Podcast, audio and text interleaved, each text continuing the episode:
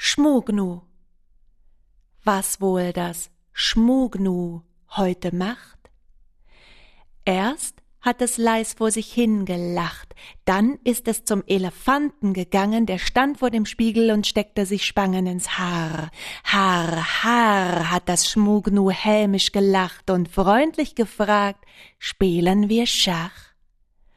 Nö, trompetete der Elefant. Das letzte Mal war ich so außer mir, dass ich wieder verliere, da habe ich aus Versehen ein Reh überrannt. Drauf das Schmugnu galant. Heute bist du der Gewinner.